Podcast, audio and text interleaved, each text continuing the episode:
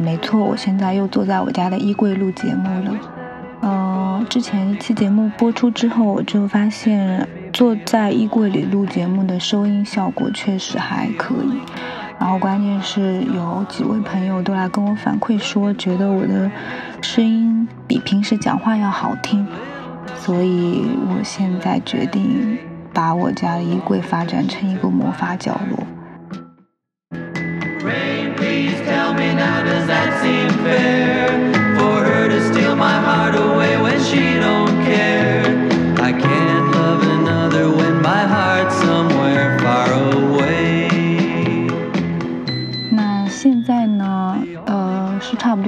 上六点多。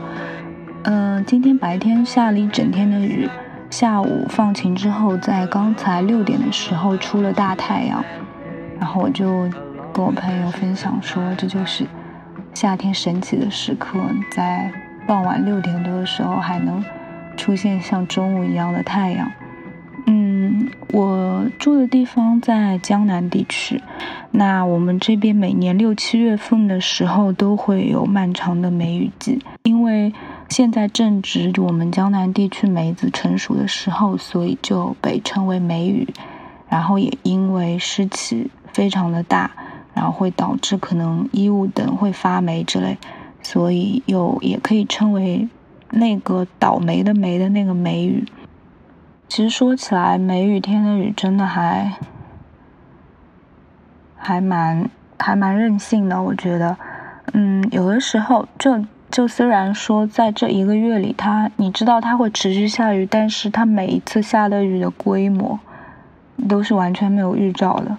就有时候它会突然之间下一阵非常大的瓢泼大雨。就好像就好像发了一个脾气，然后划拉开一道口子，就就呼呼呼的就把那些情绪都宣泄下来。但是但是你知道，急性子的人脾气上来和下去都非常的快，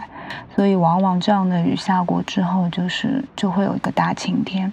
有时候呢，又是那种绵绵的小雨，就好像他的心情不太好。就阴阴郁郁的，你怎么哄都哄不好，然后怎么哭都哭不干净，就这样。嗯，然后在差不多一个多月的梅雨季里面，会有那么几天或者一些小时刻放晴。每到这种时候，我就觉得是是老天也要想喘口气，或者说他哭累了，那所以也是给我们一个喘气的机会。所以每到这种时候，我都会比较倾向于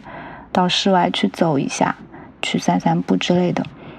我觉得梅雨天呢是夏日的前奏，是叮叮当当的序曲。呃，等梅雨天过了以后呢，三十度以下的气温就不太有了，盛夏就轰轰烈烈的开始了。嗯，今天想要跟大家聊的呢，是我夏天非常喜欢的一些限定娱乐活动，关于吹风看云和追晚霞。那我们现在就来粗略的、浅显的漫谈一下云朵。嗯，云是地球上庞大水循环的有形的结果。当太阳照在地球表面的时候呢，水就蒸发成了水蒸气。一旦这个水汽过于饱和的时候，水分子就会聚集在空中的微尘周围，由此产生的水滴或者冰晶将阳光散射到各个方向。这样就产生了云的外观，然后呢，根据云的各种形状啊、高度的，就把可以把它分为很多种类。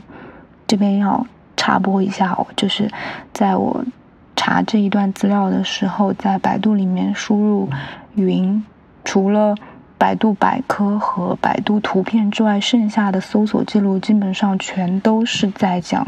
云技术。就是互联网行业里的讲的那个云，啊，我就觉得真的真的好没劲哦。嗯，接下来呢就要就想要给大家推荐一本书，这本书的名字叫《云彩收集者手册》，是由译林出版社出版的。这本书呢介绍了四十六种云彩和一些大气光学现象，然后里面也收录了很多。全世界的全世界范围云彩爱好者拍摄的一些精彩图片，里面有各种各样常见的、不常见的云。它是一本很小的册子，作为一个普通的科普读物的话，并不是那么的详尽，或者说，呃，严谨吧。但是普通爱好者的话，我觉得已经足够了。而且它是一个英国人写的，加上翻译也比较，也比较有灵气，就就翻出了那种英式冷幽默的感觉，所以我觉得还挺值得一看的。我在使用这本书的时候呢，就呃把它当成了一个工具书，就可供不停回看翻阅的工具书，这样去嗯，主要是去跟自己拍到的。云做一个对比，这本书里面呢有介绍说，它是将云分成了云族属种变种，还有附属云和附属特征。啊，接下来呢我就挑里面的几个云给大家讲一些小故事。就比如说卷云，卷云呢是所有云彩类型里面外形最优雅和飘渺的。呃，怎么形容呢？就是它的。它的厚度会比较的轻薄，它而且它很高，它的云体全部都是由冰晶组成的，这就导致在整个空气中的时候，它不会有一个非常明显的边界轮廓，呃，它通常就是那种被风吹了之后舒展开来的那种样子。我回看了一下我自己夏天捕捉到的那些晚霞，呃，卷云是我。拍到的最多的一种云，就就可以基本上可以看出我对晚霞的一种审美偏好。然后呢，还有还有一个很好玩的云叫翻状云。翻状云其实本质上它是正在降雨或者降雪的云。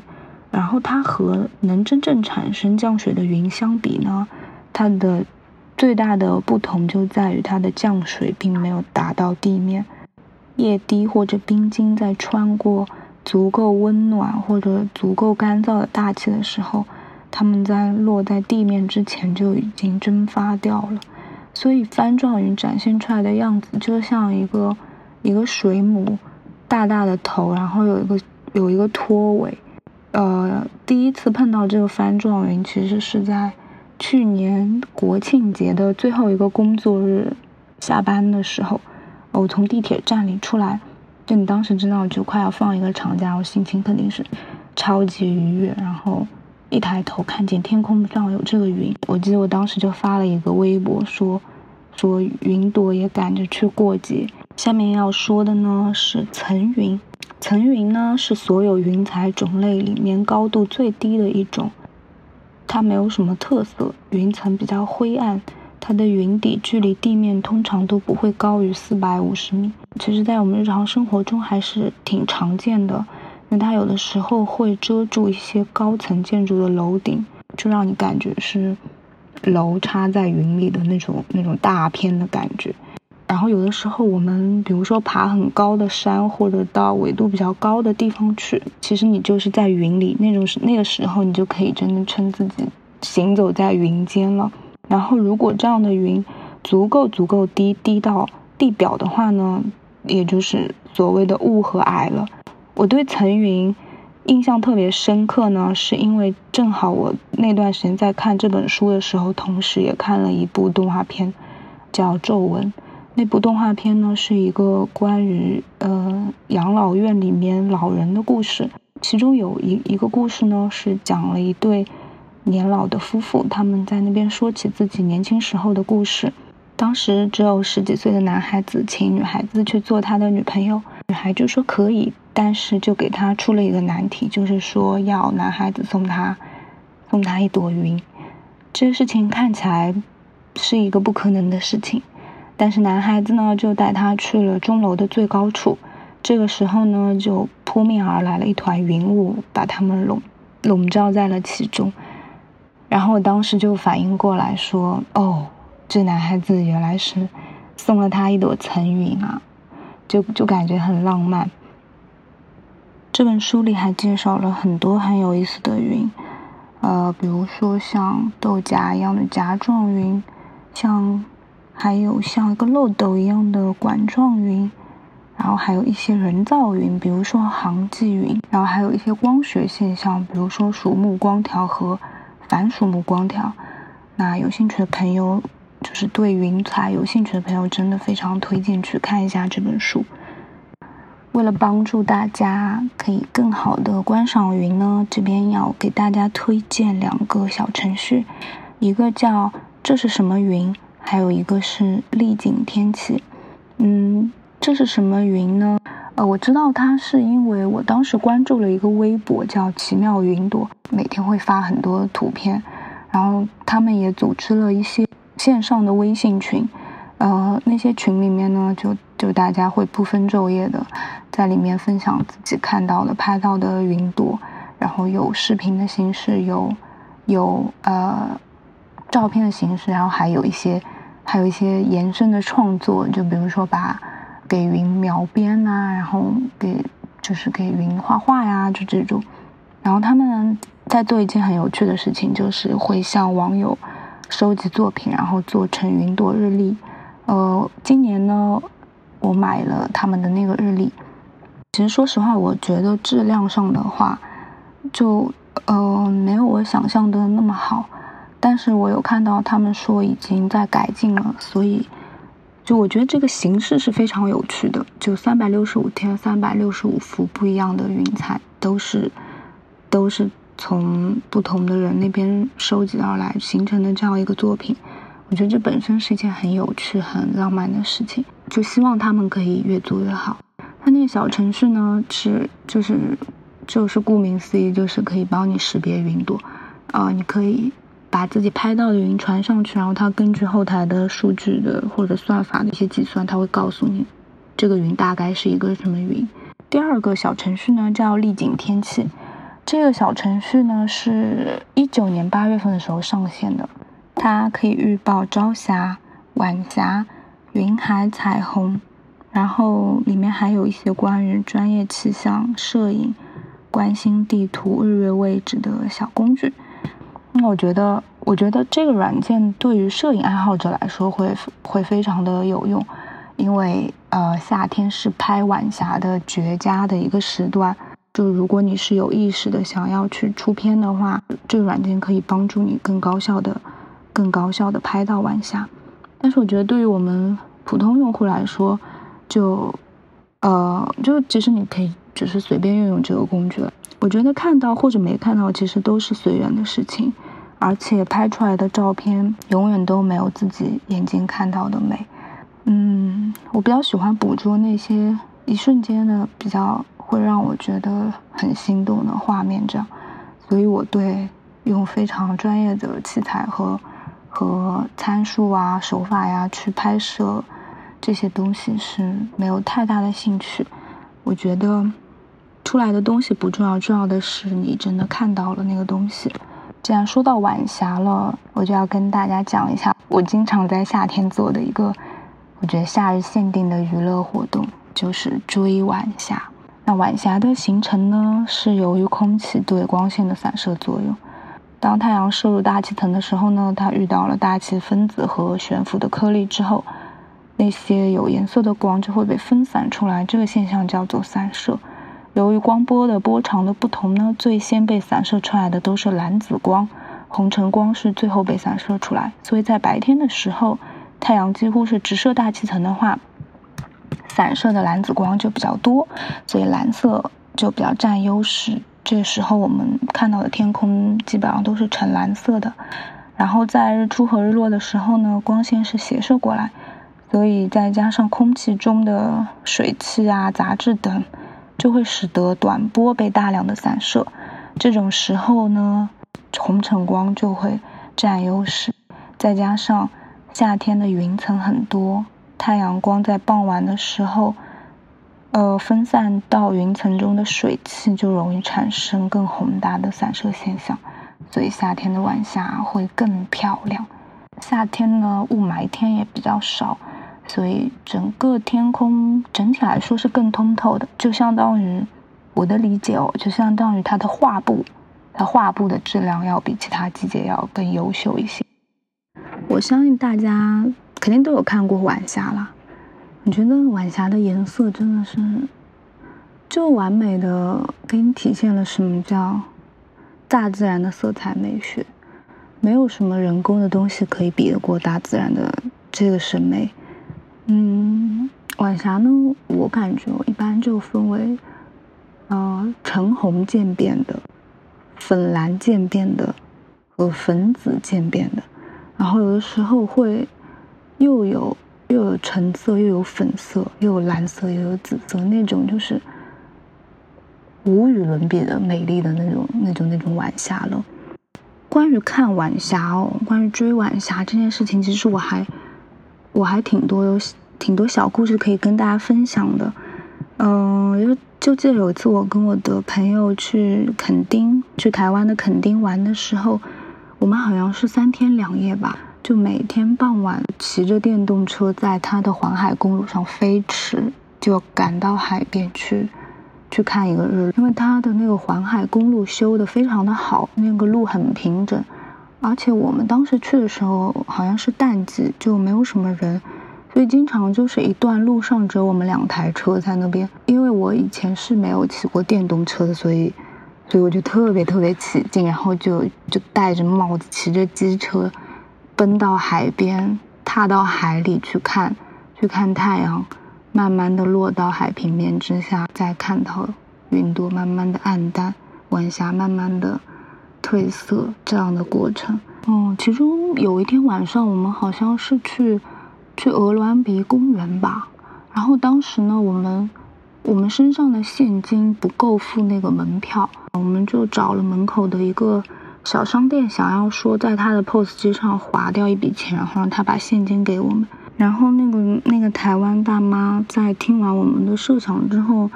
就直接把那个钱给我们了，就好像是好像是一百台币还是两百台币来着，我我有点记不清了，就还挺感动的。还有一次呢，是我去苏州玩。然后和我的朋友一起坐在一个小巷子里面的一家小饭店吃饭。我们当时是坐在二楼的窗前，我是背对着窗户。在我们快要吃完的时候呢，工作人员就把我身后的百叶窗拉开来了，就发现外面的天超级超级好看。但是因为位置很低，而且是因为在巷子里面就有很多遮挡物，所以视野不是很好。就感慨了一句，然后我朋友她是一位女生，她就特别霸气的说：“走，带你去干江西路绕一圈。”哇，我当时就觉得她简直是男友力爆棚，就以至于这句话一直在我的心里，就想到就觉得啊，那一天真的好开心。后来呢，我们就嗯买完单，然后就真的去干江西路上面绕了一圈，就开到一座桥上的时候。那一片云是粉红色的云，它的形状有点像翅膀，就慢慢的在我的右手边舒展开来。还有一次呢，是在上海，在高架上，就突然发现右手边的天很好看。那天的天就是我之前提到的，又有橙色，又有粉色，又有紫色，又有蓝色的一个很完美、很梦幻的晚霞。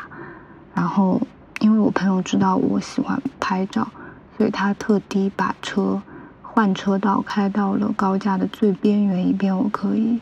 获得一个比较好的拍摄拍摄视角。当时那个景象大概是有一刻钟吧，我们就一直在在这样的天幕下面行驶，觉得非常的梦幻。其实说到说到追晚霞，就让我想到了之前看的一个综艺节目，叫《奇遇人生》。然后里面有一集呢，是阿雅和春夏一起去美国追龙卷风。他们跟的那个团队是一个专业追龙卷风的团队，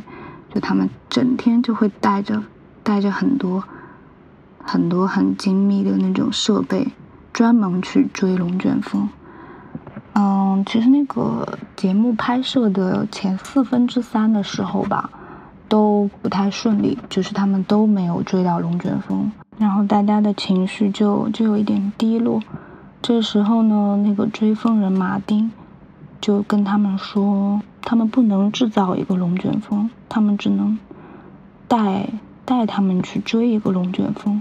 而追龙卷风的乐趣就在于，可能没有追到风，但是在风的背后，我们可以看到那些美丽的景色。所以不要只关注龙卷风，而是要享受整个过程，就像一个盛大的自助餐。这期节目的嘉宾春夏呢，我因为不是很了解他，所以我不能判定他是本身就是文艺到骨子里，还是节目效果。就是他在节目里面说的话，大多数都都有点咬文嚼字，就非常的文艺腔，就不做评价啦。但是它里面有讲到一句话，对我印象非常非常深刻。我觉得，就不仅是追龙卷风，还是追晚霞，其实可以，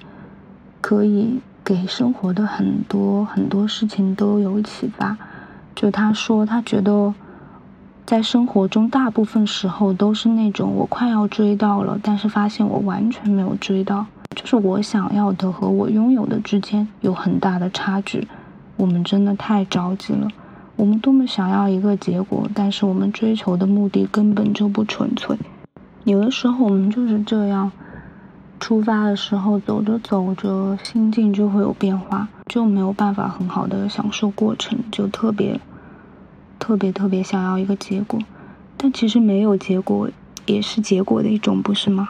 我觉得当我们能在过程中发现很多。美好的东西或者有意义的事情的时候，其实往往这种时候结果就并不那么重要了。那期节目的最后呢，他们终于追到了龙卷风，是一个很小的、很 Q 的一个龙卷风，所以他们就给它取名为小 Q。我想阿雅和春夏在这趟旅途中的收获，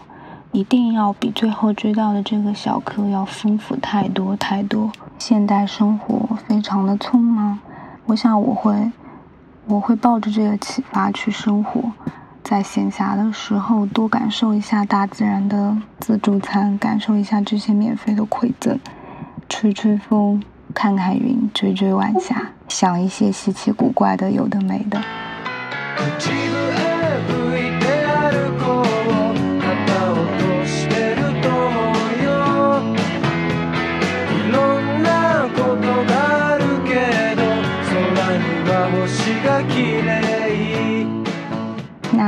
节目在经过了突然的阵雨，雨后天晴，蓝天白云和梦幻晚霞之后，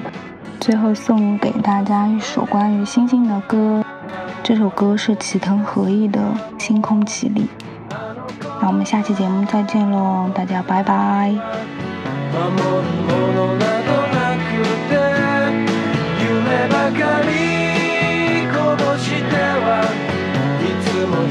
を持て余して